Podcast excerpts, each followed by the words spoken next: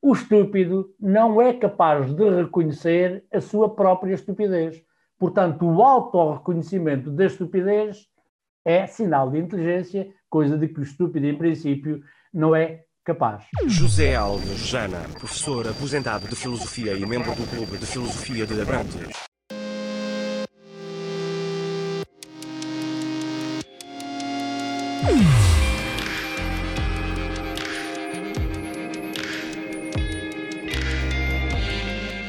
Carne esperta.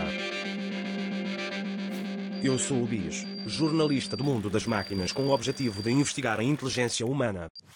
Olá, vamos então começar. 1. Um, Conte-me um exemplo de inteligência humana a acontecer. Sempre que há uma boa solução ou uma caminhada para uma boa solução. O tratamento para o HIV, por exemplo, o tratamento contra o cancro, a diminuição da pobreza extrema, as aulas na internet como resposta ao confinamento, mas também quando a mãe encontra uma boa solução, por exemplo, para apoiar o seu filho na escola. 2. Conte-me um exemplo de falta de inteligência humana a acontecer. Sempre que, em vez de uma solução, se agrava o problema. Trump prometeu a América grande e abriu a porta ao engrandecimento da China. Mas quantas vezes nós procuramos resolver um problema e é pior a emenda que o soneto? Sempre que, em vez de resolver, se agrava o problema, é sinal de falta de inteligência. Nós somos animais e a nossa, a nossa posição no mundo da vida é, antes de mais, animal. Eu creio que nós não vamos cair nesse perigo porque nós já lá estamos e sempre lá estivemos. Quer do ponto de vista individual, eu singular, quer do ponto de vista coletivo, dado que uma sociedade humana é também, entre aspas, um animal social coletivo, é, é uma realidade biológica coletiva também.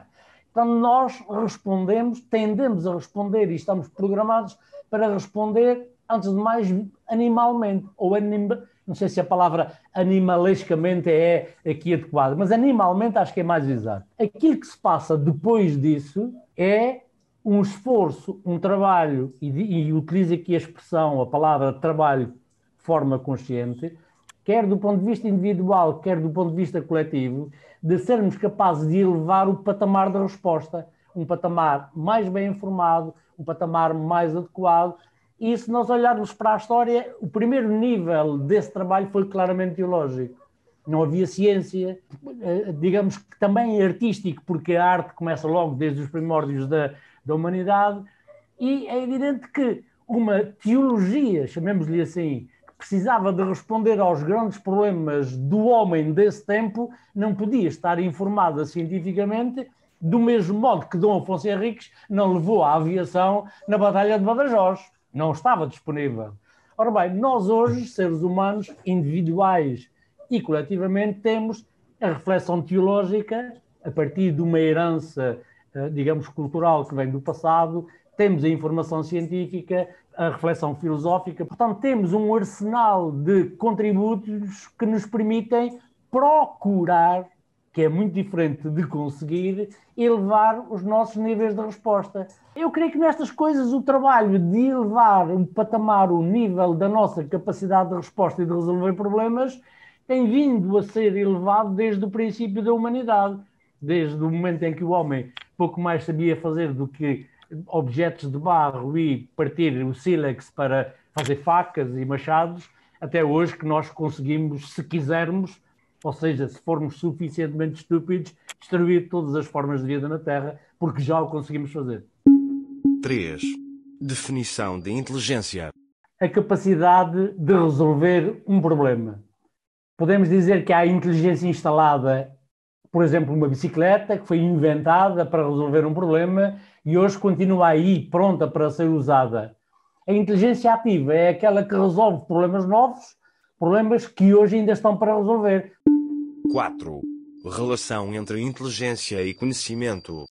A inteligência não funciona nunca no vazio. Depende de conhecimento. Para definir o problema, para definir as hipóteses de solução, para avaliar as diferentes hipóteses, para negociar, por vezes é preciso negociar uma solução, para realizar a solução decidida.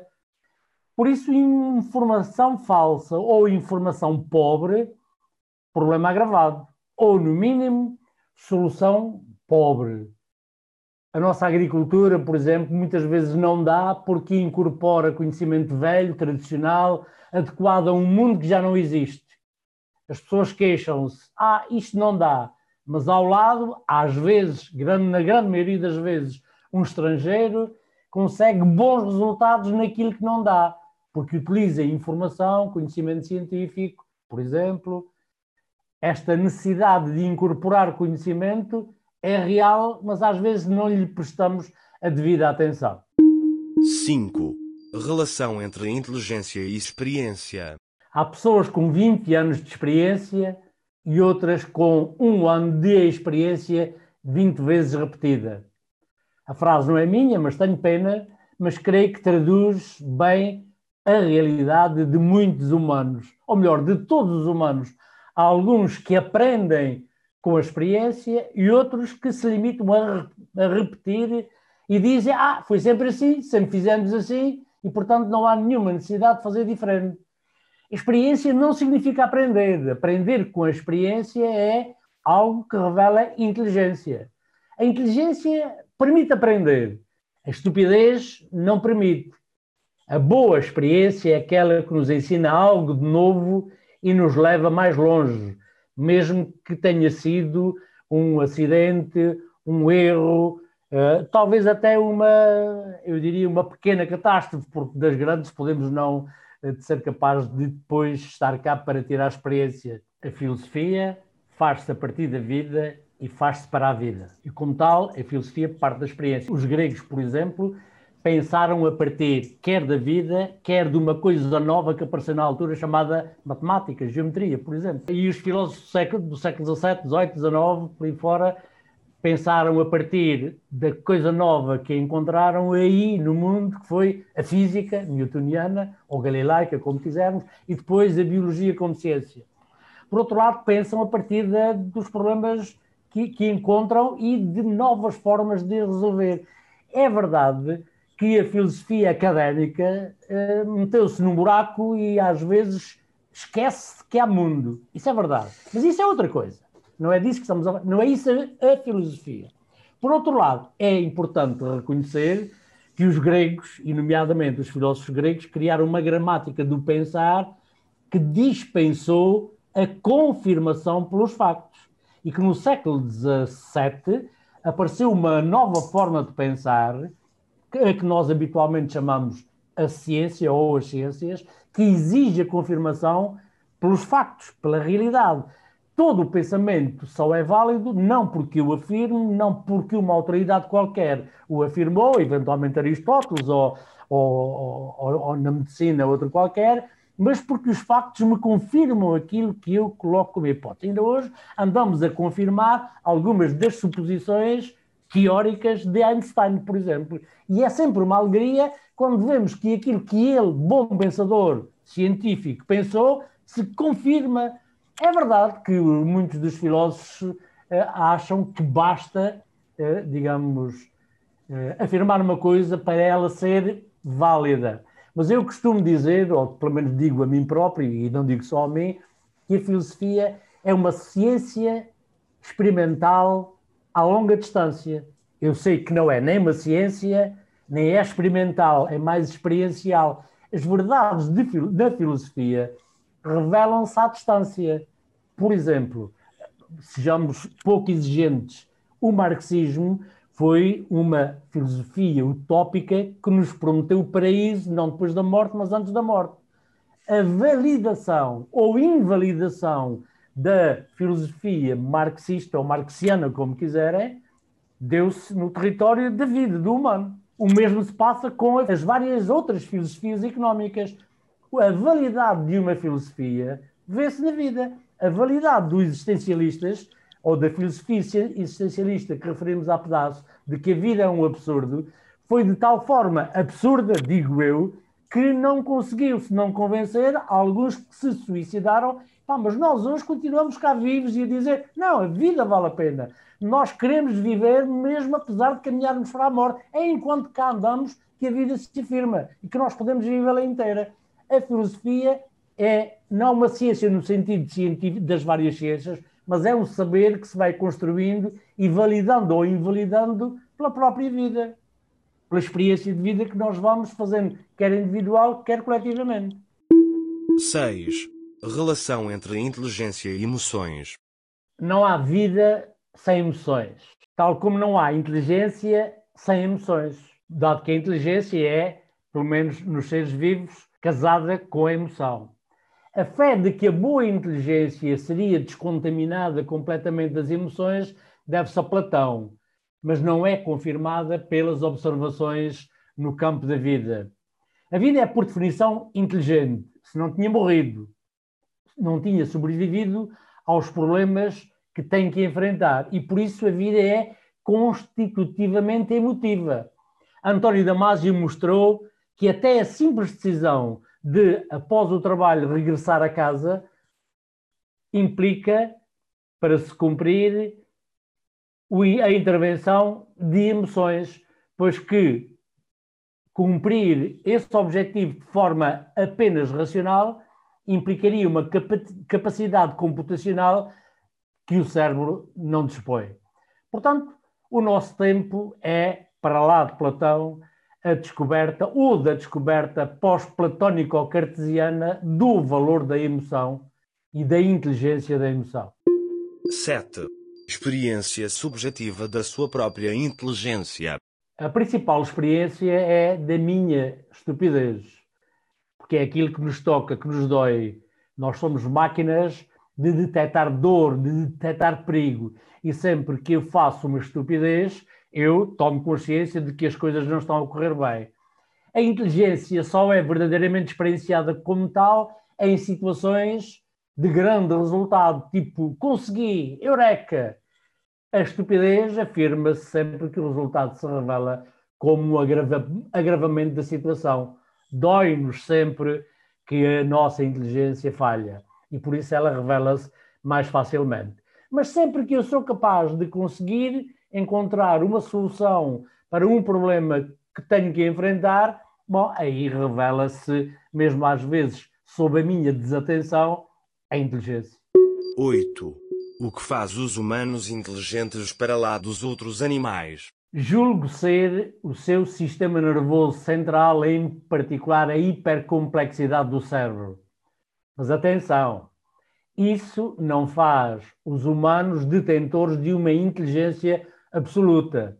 Há animais que resolvem problemas que os humanos, que nós humanos, não conseguimos resolver. Problemas de visão, de orientação, enfim, tantos outros. Os seres humanos criam soluções são inteligentes, mas também muitas vezes, quando criam soluções, criam problemas. Daí as mil crises que nós temos hoje que enfrentar. E resta mesmo saber se nós não fomos tão inteligentes que criámos um mundo com mais problemas do que aqueles que nós conseguimos resolver ou conseguirmos ir enfrentando.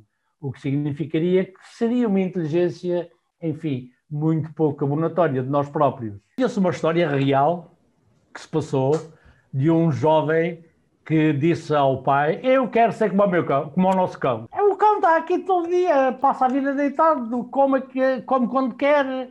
E o pai diz-lhe assim: Ah, é? Ah, então pronto, amanhã fazes vida de cão.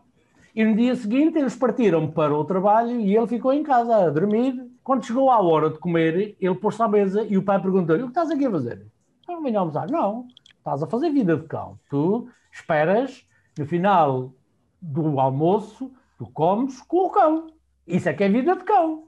Foi o último dia em que ele quis vida de cão. Eu às vezes penso que uma das características do ser humano tem que ser transversal porque somos humanos desde os primeiros homens na pré-história até hoje se calhar a nossa vida hoje resume-se em grande medida àquilo que era mesmo a vida na, do homem pré-histórico, só que com computadores, com eletricidade, com automóvel, com papel, com, com, com internet e companhia. Eu peço desculpa, mas eu não quero nem ser como o meu cão, nem ser feliz como o homem da, da pré-história. É isso, no fundo, que é curtir a vida também.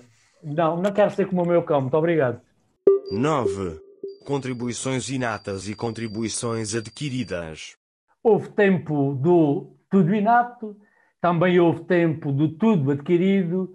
Hoje sabemos que o inato não é determinista, que a sua forma efetiva, como as coisas se realizam, é adquirida no processo. Mas todo o adquirido exige a base do inato. Inato e adquirido são duas faces da mesma moeda, digamos assim. Não há adquirido que não tenha por detrás a, expressão, a ação, um comportamento uh, biológico herdado. Eu sou capaz de falar, neste caso português, mas por trás disso está uma competência inata que me permitiu aprender línguas e, no caso concreto da minha história particular, a língua portuguesa. É, será tudo mais ou menos assim e eventualmente haverá algumas dimensões do nosso comportamento subconsciente, abaixo da linha da, da consciência, que terá muito mais de inato que de adquirido. Sei lá, o bater do coração, o funcionamento dos rins ou do pâncreas, por exemplo, eh, aí é capaz de ser mais inato do que adquirido. Mas os cientistas são capazes já de calcular a percentagem, em média, é claro, de inato e de adquirido. 10. Qual é a importância do corpo? A pergunta é estranha, mas se nós pensarmos que Platão há 2500 anos e Descartes há 500 anos, entre outros, é claro, nos convenceram de que o ser humano é uma alma imortal e puramente racional, nada de corpo, uma espécie de para lá, para trás, Satanás, eh, percebe-se a pergunta. Daí então na velha linha platónico-cartesiana, a ideia de que o homem é um animal racional. As mulheres, como eram mais emotivas, seriam no máximo humanas de segunda.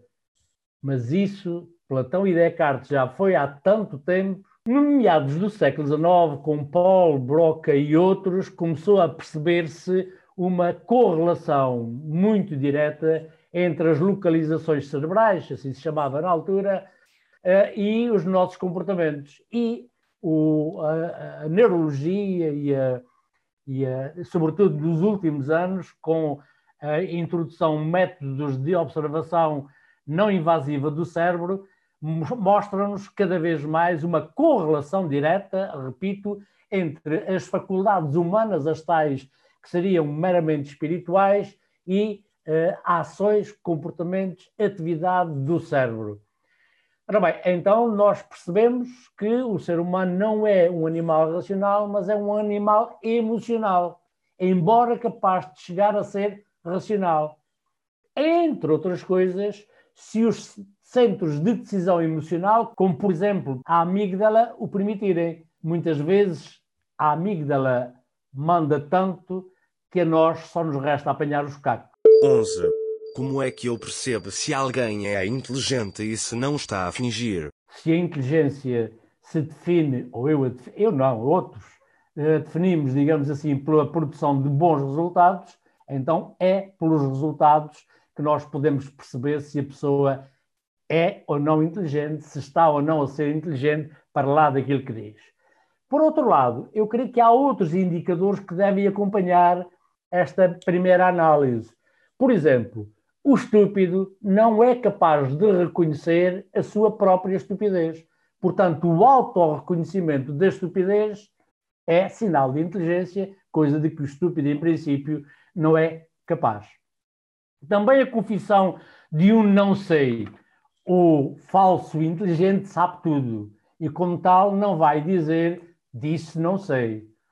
Também o humor é sinal de inteligência e não me parece que digamos, se uma pessoa estiver a fingir ser inteligente, caia na asneira de ir para o humor, pois aí estatelar-se-ia com maior das facilidades. Também o falso inteligente não aceita que o outro seja inteligente ou mesmo por vezes mais inteligente que ele próprio. Portanto, o reconhecimento da inteligência do outro será talvez um outro fator de que, eh, que nos permite reconhecer a falsa inteligência e detectar o fingimento. Mas é preciso reconhecer que há alguns artistas, entre aspas, que são bons, muito bons, a enganar com o seu fingimento. No entanto, é sabido que a maioria das pessoas se acha mais inteligente, como se acha melhor, etc., mas se acha mais inteligente que a média dos outros, ou a média das pessoas, uma curiosidade estatística, ou então uma curiosidade sobre a inteligência humana. Somos todos presunçosos sobre a nossa inteligência e, por isso, muito pouco parcimoniosos sobre a nossa estupidez. Uh, há que ter isso em conta, porque não são só os outros que às vezes são falsos inteligentes quando se diz que parecer basta, podemos acrescentar basta a quem? Quando eu quero parecer, é sempre perante alguém, às vezes perante mim próprio também. Até parece um bom rapaz, um rapaz honesto, etc. Mas se eu assentar e parar, vejo as sacanices que tenho feito na vida, como diz o outro. Portanto, resta saber se do outro lado está alguém a quem basta o tal parecer ou é alguém que testa o parecer que exige mais do que simplesmente aquilo que parece. Uma primeira realidade. Uma segunda realidade é que, de facto, nós vivemos em relação, em interação. E se eu vou a uma entrevista de emprego, está daquele lado alguém que me quer percepcionar, me quer perceber. Portanto, ele está numa posição montada, um circo, digamos assim, em que quer que eu faça um papel, e eu que aceito participar nesse circo, nesse circo monto um papel. Mas é evidente que ambas as partes têm a obrigação de saber que aquele é o circo e quais são as regras do circo. Eu posso ser muito inteligente a armar-me aos carapaus, ou em carapau, como diz o outro, mas do outro lado deve estar alguém que, se, que seja capaz de desmontar essa minha armadura. E há várias formas de o fazer, e quem faz vida profissional de entrevistador tem, digamos, mil formas de, digamos, testar isso. Por outro lado, eu posso ser tão bom artista, como eu dizia há pedaço, que consiga vender uma fraude. Epá, mas vai ser difícil, a não ser que os outros sejam todos parvos, eu continuar no meu local de trabalho a vender uma fraude durante anos e anos seguidos, ou pelo menos até ao fim do estágio, ou do tempo de, de provação eh, para passar a efetivo. É tudo um jogo.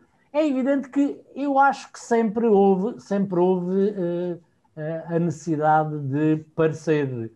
Aliás, já dizia outro filósofo, ser é ser percebido. E, portanto, investir no, na percepção que o outro tem de mim, eu acho que sempre alguém, até os animais que querem acasalar, fazem com que a fêmea ou o macho repare neles da melhor forma possível. É um dado biológico. Por outro lado, eh, nós também desenvolvemos a inteligência para sermos capazes de superar aqueles que nos querem enganar. Eu isso acho que é um elemento fundamental da própria vida.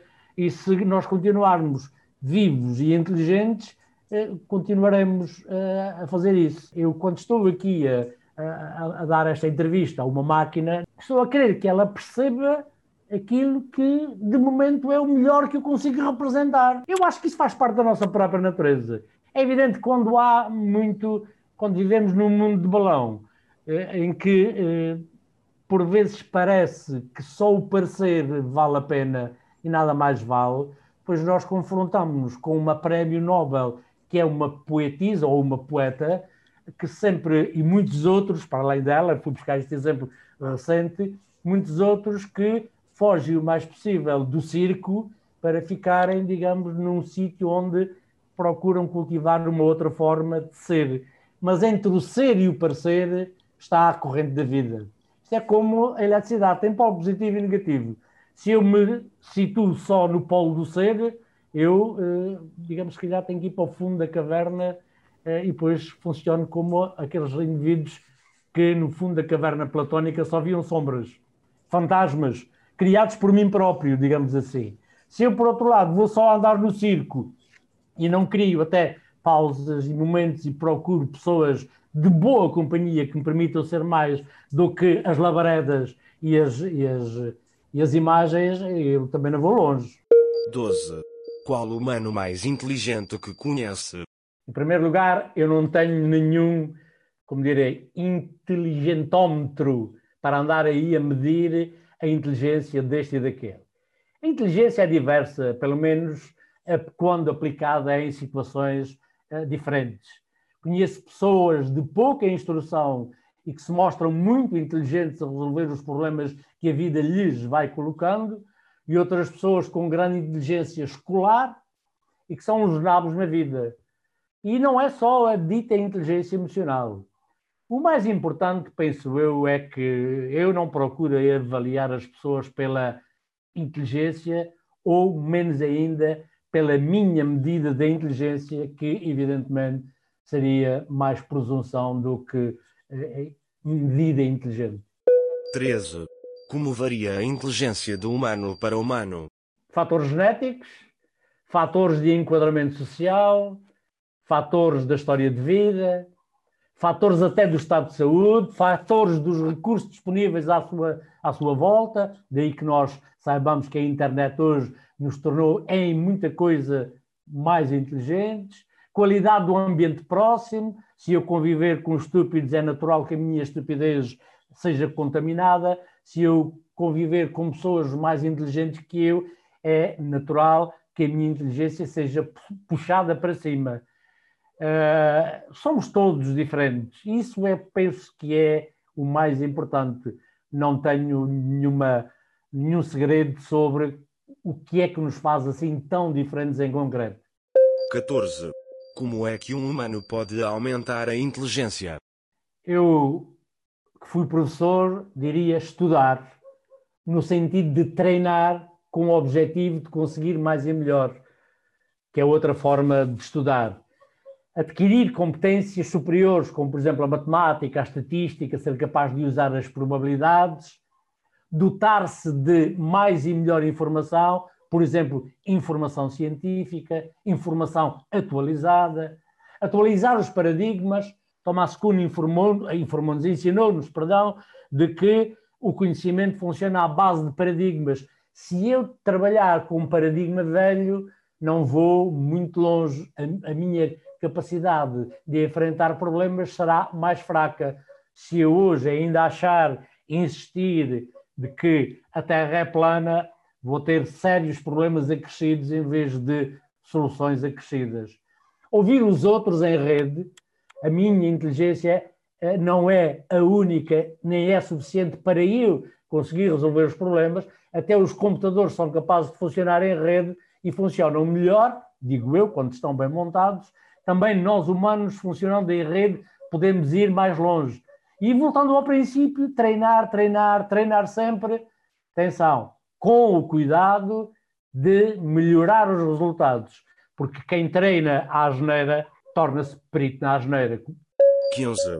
O que ainda o irrita na inteligência artificial? Na inteligência artificial não me irrita nada. O que me irrita são os sacerdotes da nova religião da inteligência artificial que nos querem vendê-la como uma espécie de um novo Deus Todo-Poderoso que só tem qualidades sem maldades, sem problemas, sem defeitos. Portanto, um novo Deus no qual nos compete colocar toda a nossa esperança, nada senão virtudes. Não me parece que haja algo humano que tenha essa virtude toda. 16. Impacto positivo da inteligência artificial. É muito maior do que aquele que eu saberia uh, aqui uh, enunciar.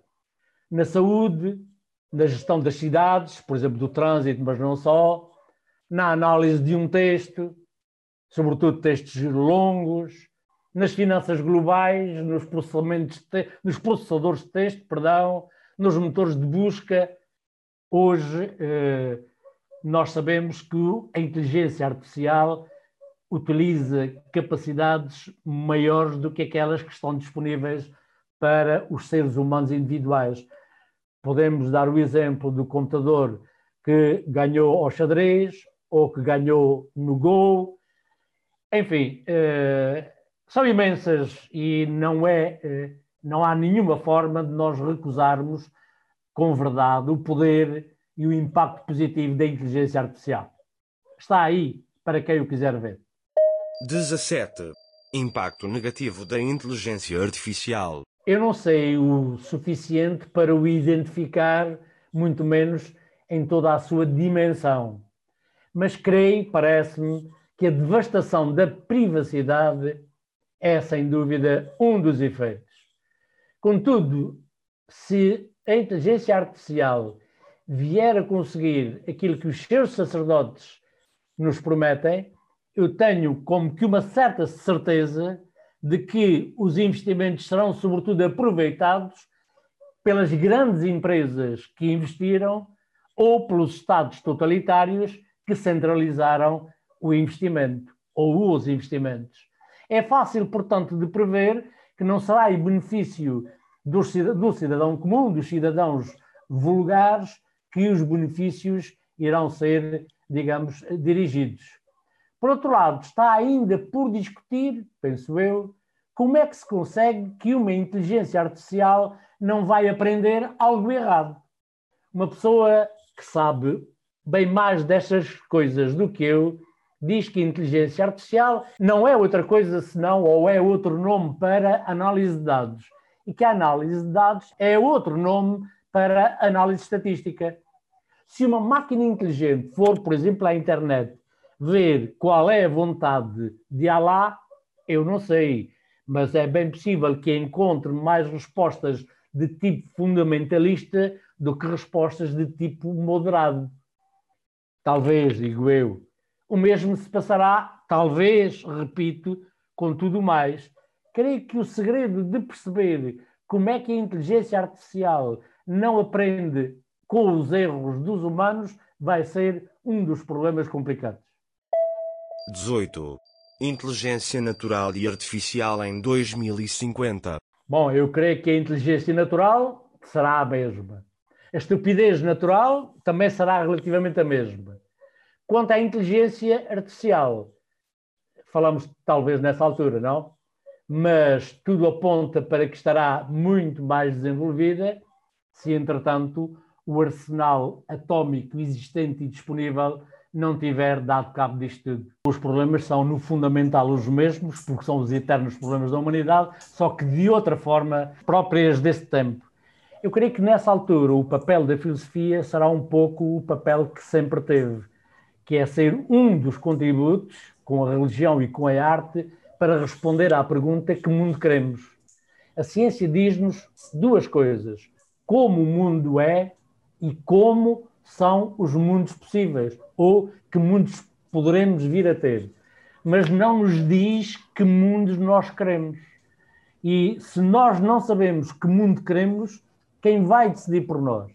A filosofia tem essa tarefa de ser uma das parceiras, digamos assim, de, de trabalho no sentido de definir que, que, mundo queremos. Um outro trabalho que também sempre teve foi definir as regras do pensamento, as regras do pensamento. Por exemplo, no, o mito não pensa da mesma maneira que pensa a racionalidade grega e a racionalidade grega não pensa da mesma maneira que pensa a racionalidade científica do século 17 e a racionalidade do século XXI ainda pensa de uma maneira diferente. A racionalidade, perdão, científica do século XXI. Daí que esta necessidade de estar constantemente a atualizar, a rever as regras do pensar é uma das tarefas da filosofia. Quando eu digo rever, a recriar. Sem esquecer que, por exemplo, a, tradição, a tradição, sim, da racionalidade ocidental é diferente, por exemplo, da tradição da racionalidade oriental. Os orientais pensam com outra gramática de pensar.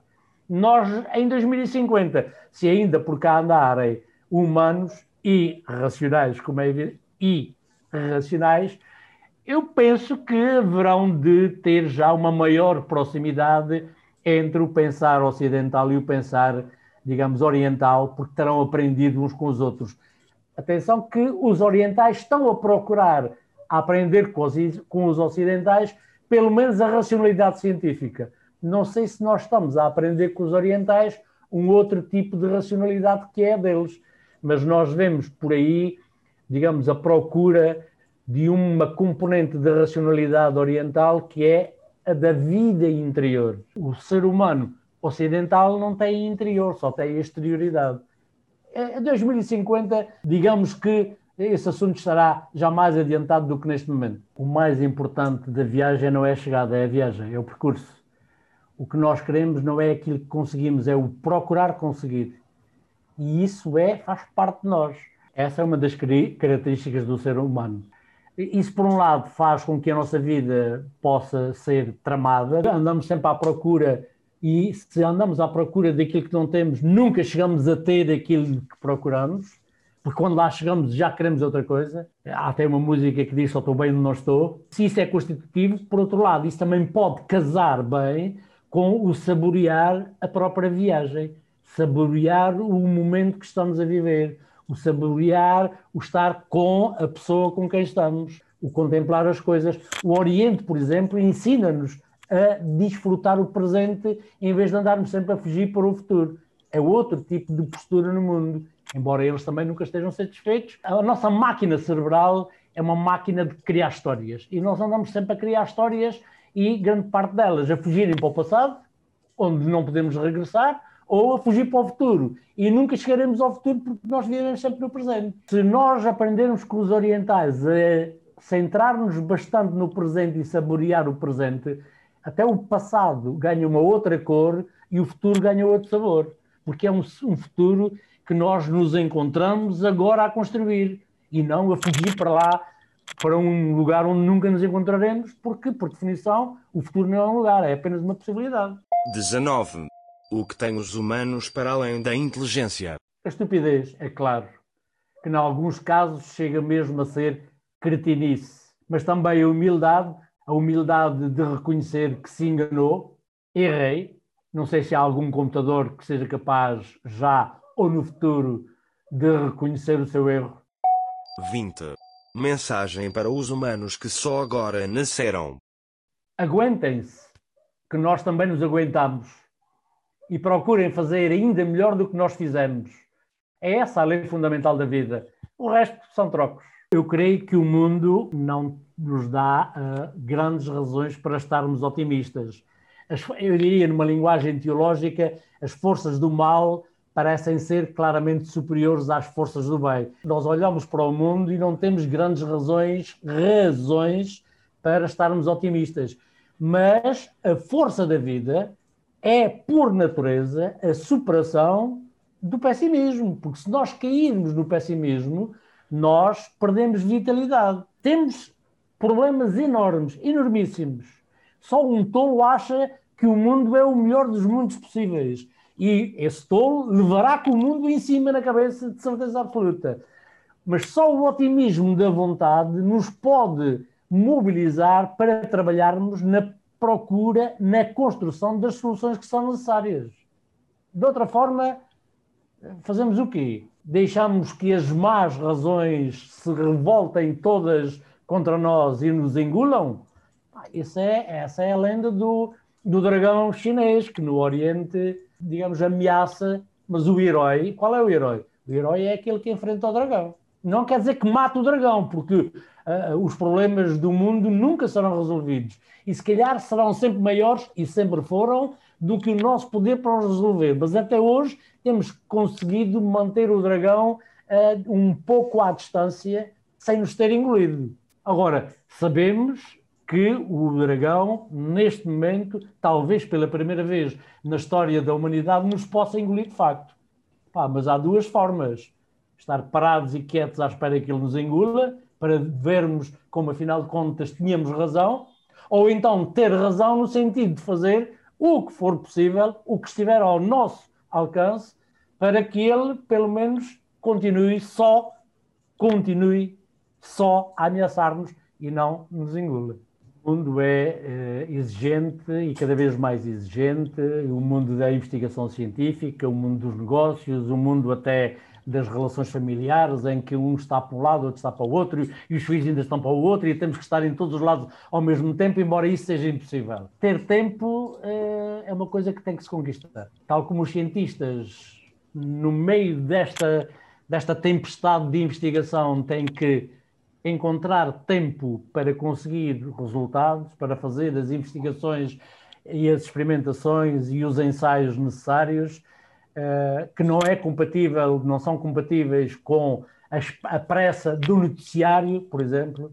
Nós vamos à televisão e os, os jornalistas querem a resposta para os problemas que hão de vir amanhã. Uh, e a ciência não pode funcionar assim. A ciência, por mais rápida que consiga ser, a velocidade do tratamento de dados dos computadores diz ainda não sabemos isso, coisa que é quase pornográfica no mundo de hoje, em que toda a gente tem as respostas totais. A, a ciência tem também uh, essa, essa pedagogia, e não tem que ser só filosofia, a dizer nós não sabemos tudo e nem sequer sabemos tudo aquilo que precisamos saber já agora, neste momento. A filosofia como também a contemplação espiritual, religiosa, de qualquer teologia, que vai à procura de um sentido que não está presente, mas no sentido que nós, por definição, procuramos, porque queremos construir, tem que encontrar tempo para o fazer. E nós encontramos hoje no mundo desta pressa toda a experiência real e objetiva de muito boa gente, a todos os níveis, que procura tempo que até paga para ter tempo de contemplação, de pausa, para se encontrar a si próprio. Ou seja, a procura de tempo, de um tempo de reflexão, de um tempo de sem procura do sentido, isso já acontece hoje. E não é só na filosofia. É também a mãe que consegue levantar-se um pouco mais cedo para saber como é que vai organizar o seu dia, ou à noite que apaga a televisão para rever o seu dia e ver como é que amanhã pode tratar melhor da sua casa, dos seus filhos, do seu marido, do seu trabalho, ou o pai, ou ambos, ou qualquer coisa do género. A ideia de que podemos andar, digamos, acelerados continuamente é uma ideia de um mundo que nos quer a comprar, que nos quer sempre, digamos, pela trela, que nos quer sempre animais pela corrente digamos que a filosofia é uma das formas, tal como a teologia, tal como a arte, é, ou a religião e a arte, é uma das formas de nos distanciarmos dessa corrente que nos quer arrastar, tal rio que nos quer levar rapidamente para uma foz, e nós já sabemos que na foz só está a morte. 21. O que me recomenda para vos perceber melhor?